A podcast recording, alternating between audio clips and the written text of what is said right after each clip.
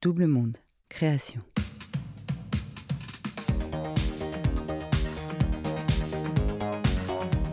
Pour beaucoup, À bout de souffle, c'est un film. Un film qui a marqué une génération. Un film qui a révolutionné le cinéma. Pour certains, c'est aussi une réalité.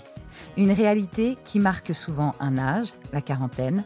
Une réalité qui révolutionne une vie. Hugues, le souffle, il a failli le perdre complètement.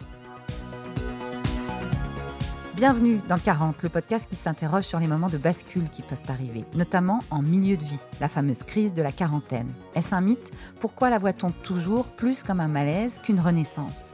N'hésitez pas à vous abonner sur votre application de podcast préférée, Apple, Spotify, Deezer, Podcast Addict et bien d'autres. Pour suivre toutes les actualités de 40 ou nous parler de votre bascule à vous, rendez-vous sur notre Instagram 40 Podcast. Tous les liens sont en bio des épisodes.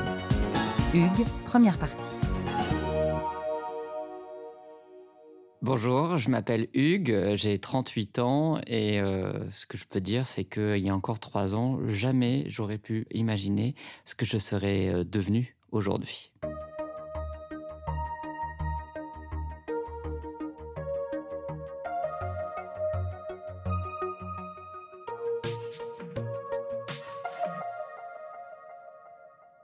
Je pense qu'on connaît tous euh, ces moments euh, à la rentrée au mois de septembre. On a tous vécu ce moment-là avec euh, ses parents où il y a le fameux forum des associations et toujours cette question que va choisir mon enfant comme atelier ou comme art, comme sport.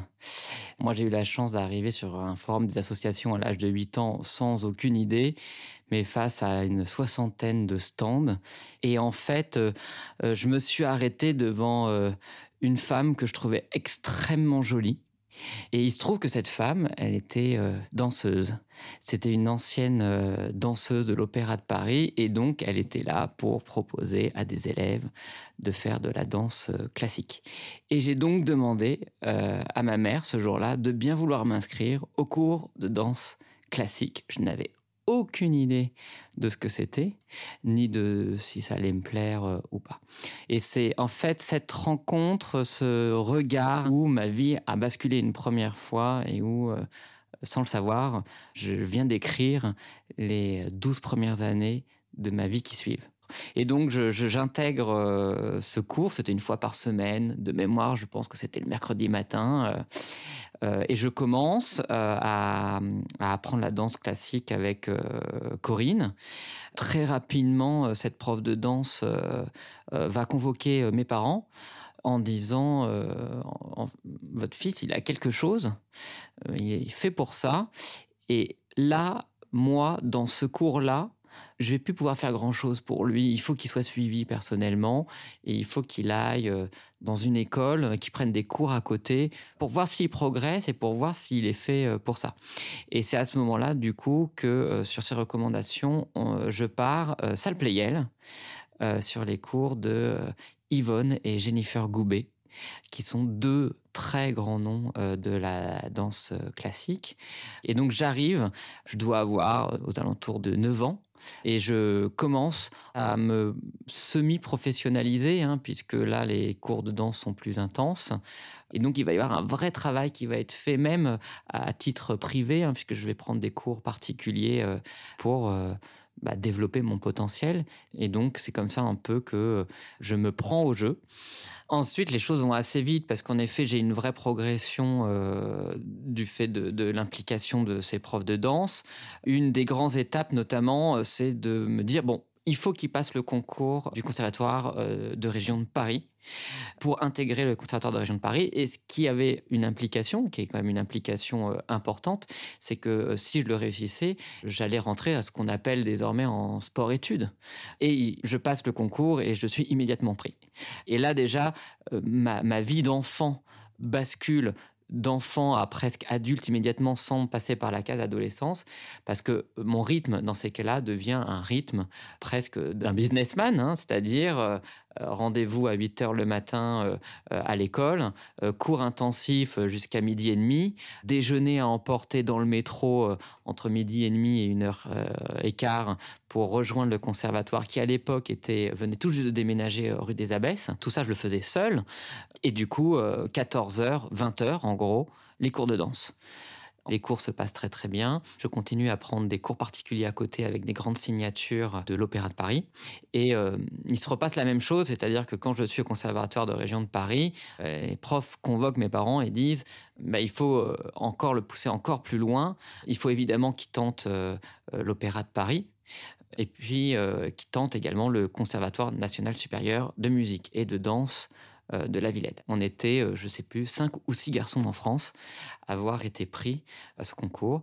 Et là, euh, je suis pris en fin de troisième à l'école. Donc, c'est-à-dire qu'en seconde, je démarre et je démarre une nouvelle vie à nouveau, cette fois-ci à l'autre bout de Paris, à l'autre bout de chez mes parents, dans le 19e arrondissement. À partir du moment où on rentre au CNSM, donc à ce conservatoire supérieur, on sait que quelque part, si notre parcours d'année en année se passe bien, on sait que notre route est tracée et qu'on sera in fine d'ici trois ans danseur professionnel dans une compagnie en France ou à l'étranger.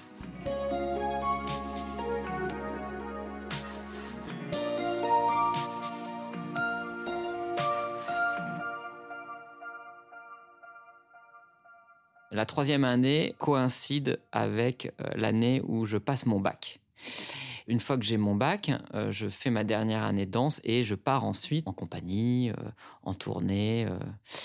Il se trouve que j'étais également un, bon élève et donc se pose cette question en moi à ce moment-là est-ce que je continue la danse et j'arrête mes études supérieures? Et donc ça veut dire que je, je vis ma vie de danseur, mais je sais qu'à 42, 43 ans, il faudra que je prenne ma retraite parce que mon corps ne suivra plus et que se posera alors la question de qu'est-ce que je fais ensuite à 43 ans et de trouver une solution de repli qui peut être d'être prof de danse ou tout à fait autre chose. Ou est-ce que je considère que ce que j'ai fait depuis 12 ans, c'était euh, super bien, c'était un super hobby, mais j'ai envie de découvrir peut-être d'autres choses et donc j'arrête la danse, c'était très bien et je pars vers l'inconnu, euh, c'est-à-dire je continue mes études supérieures et je m'imagine euh, une nouvelle vie. Et en fait, euh, je convoque un soir mes parents à dîner au conservatoire et je leur dis que j'ai pris la décision d'arrêter si j'ai bien le bac. Ils comprennent immédiatement. Je leur demande à ce moment-là de garder le silence parce que je veux pouvoir passer mon bac tranquillement, je, veux pouvoir passer mes examens de danse pour finir en beauté. Il faut savoir que les places sont chères à l'époque. Euh, c'est-à-dire que chaque année, potentiellement, euh, on était peut-être six garçons au départ, mais euh, potentiellement, chaque année, si un garçon ne passait pas son examen, ou une fille ne passait pas son examen, il pouvait être remercié. Donc je voulais quand même voir si j'allais arriver à entrer sur cette dernière année. Je, je passe mon examen de danse que je réussis, je crois plutôt pas mal, de ce que je me souviens. Je passe mon bac et je l'obtiens avec mention bien. Et le lendemain, j'envoie ma lettre de démission au conservatoire de danse et je préviens mes amis que je change de vie et que je poursuis mes études. Et donc à, ce moment-là, il faut réfléchir à ce que je veux faire plus tard, parce qu'en fait, j'ai quelques idées. Quand je quitte la danse et que je décide de partir en études supérieures, en fait, tout est possible. Par ailleurs, je suis retourné chez mes parents et donc j'ai aussi perdu cette indépendance autonomie que j'avais depuis l'âge de 15 ans à peu près, où je vivais seul. Et donc euh, je pars en fac d'histoire. J'aime beaucoup l'histoire. J'ai une prof en terminale qui était fantastique. Et du coup, je dis, bon, bah, je pars en histoire et je verrai bien euh, où ça m'amènera. J'ai aucune idée de où euh, ça peut m'amener. Mais pour conserver cette fameuse autonomie dont je parle, je sais que par contre, il faut que je me trouve un boulot pour trouver ce rythme et j'ai la chance de trouver un petit poste, mais qui va avoir toute son importance et qui s'appelle le téléphone rouge d'Europe 1. Le poste du téléphone rouge est un poste en fait qui est assez important puisque c'est en fait un numéro de téléphone où les auditeurs peuvent nous appeler en disant qu'ils assistent ou qu'ils sont témoins d'un événement et le rôle qui est assez important, c'est de recevoir cet appel, de noter les informations, mais surtout d'aller vérifier cette information. Donc en fait, même si on est un jeune étudiant, on commence à toucher à ce travail d'enquête, puisqu'on a un cahier où on peut appeler la préfecture pour vérifier s'il y a bien un incendie, vérifier l'information. Et donc, je, commence ce travail-là. Et quand j'étais arrivé, on m'avait tout de suite dit, je te préviens, euh, c'est un poste d'étudiant. Ce poste-là n'est pas fait pour intégrer la rédaction, c'est un poste d'étudiant. Jamais tu n'intégreras la rédaction. Et en fait, en réalité, au bout de un an et demi, deux ans, une place se libère au bocal en, assistant d'édition et on me propose le poste. Puis je continue à faire mes preuves, je deviens, euh, chef d'édition, donc c'est-à-dire commander les sujets aux journalistes, euh, les réceptionner, les monter techniquement, euh, et puis ensuite être dans l'oreillette du journaliste qui diffuse les infos pour lui rappeler l'ordre, caler aussi des invités.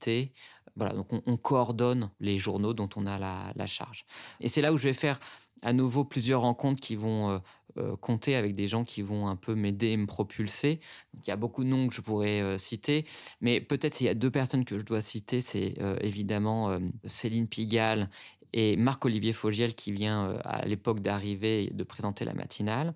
Elle va me faire basculer dans la coordination de la matinale de Marc-Olivier euh, sur Europe 1 et notamment faire un poste qui est très important, qui est le poste de la programmation, c'est-à-dire de caler les invités, mais aussi de l'aider, entre guillemets, à un peu à coordonner la matinale en commandant des sujets, en surveillant les dépêches AFP qui tombent, en appelant les correspondants pour euh, les envoyer euh, sur des zones de reportage. Et c'est également elle qui euh, va faire en sorte que je passe de chef d'édition et que j'obtienne le statut de journaliste. Et entre-temps, je venais de faire ma maîtrise d'histoire. Et donc, à Bac plus 4, j'arrête ma maîtrise d'histoire et je me mets à être totalement à temps plein à Europe 1. Donc, quand je bascule sur la matinale de Marc Olivier, je suis en fait à temps plein, j'ai arrêté mes études et je bascule et je deviens journaliste.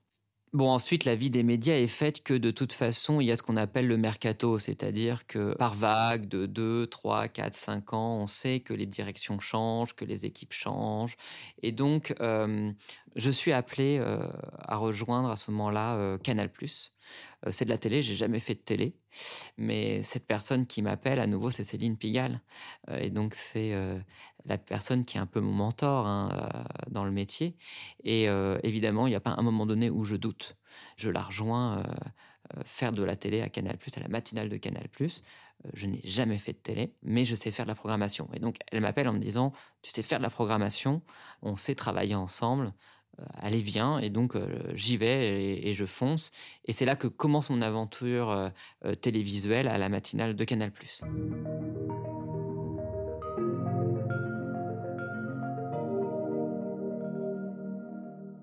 C'est parmi les plus belles années que j'ai vécues dans le journalisme. J'ai adoré cette émission. J'ai adoré les équipes qui l'ont composée. J'ai commencé la première année par travailler avec Maïté Nabi Rabin. Et puis l'année suivante, euh, c'est euh, Ariane Massenet qui a repris le flambeau, mais également euh, Nathalie Yanetta qui a aussi travaillé sur cette émission-là une fois par semaine, le vendredi. et donc en fait, ça a été la rencontre avec trois euh, journalistes, trois personnalités qui m'ont énormément fait grandir. Et mon aventure télévisuelle a continué derrière, puisque entre-temps, euh, euh, Céline Pigalle était partie devenir directrice de la rédaction d'ITélé. Et à la clôture de la matinale de Canal+, elle me fait le, plaisir de me proposer de la rejoindre à iTélé parce qu'elle crée une matinale avec Bruce Toussaint. C'est une aventure qui va durer trois ans et là, c'est par contre, c'est une toute nouvelle aventure parce que c'est la seconde fois que je bascule en télé. Mais là, on ne parle pas de n'importe quelle télé, c'est une chaîne d'information continue. On est en gros en 2013 jusqu'en 2016. Et en fait, l'actualité a été extrêmement euh, percutante, euh, violente. Euh, hein, on se souvient tous des attentats de Charlie Hebdo, il y a eu le Bataclan. Et donc là, on rentre un peu dans un rouleau compresseur hein, quand même, euh, où euh, on vit, on mange et on dort actualité. il faut aimer ce rythme. J'ai aimé ce rythme hein, pour le coup. Et puis on revient toujours à ce processus euh, médiatique de mercato où, au bout de quelques années, les choses font que une nouvelle équipe arrive, une nouvelle équipe part. Et euh, il se trouve que l'équipe euh, de la matinale dit télé euh, part en partie et que l'autre partie de l'équipe, qui est extrêmement soudée, décide aussi de partir. c'est vraiment le moment où je retrouve un petit peu mon souffle et où je me dis ouf, ça a été difficile, je suis fatigué, je ne sais pas si je vais tenir toute ma vie, c'est-à-dire jusqu'à 60, 62, 65 ans, en faisant ce métier-là. Et donc déjà, j'ai cette problématique-là en me disant, je crois, je crois que c'est fini. Alors certes, j'ai 35 ans parce que j'ai commencé très jeune dans ce petit boulot d'étudiant, parce que j'ai commencé vers 20 ans. Euh, mais en fait, les étudiants, désormais, ils commencent à 25, 27 ans. Et donc, en fait, ils font leur crise à 40, 42. Euh, donc, moi, quand. Alors, je ne pense pas que j'ai fait une crise, mais clairement, ce levier des 15 ans, 20, 35 correspond chez quelqu'un d'autre à ce 25, 40. C'est juste que, du coup, euh, je pense que cette phase de, de, 15 années a fait que euh, je suis arrivé à bout de souffle à, à ce moment-là. À suivre.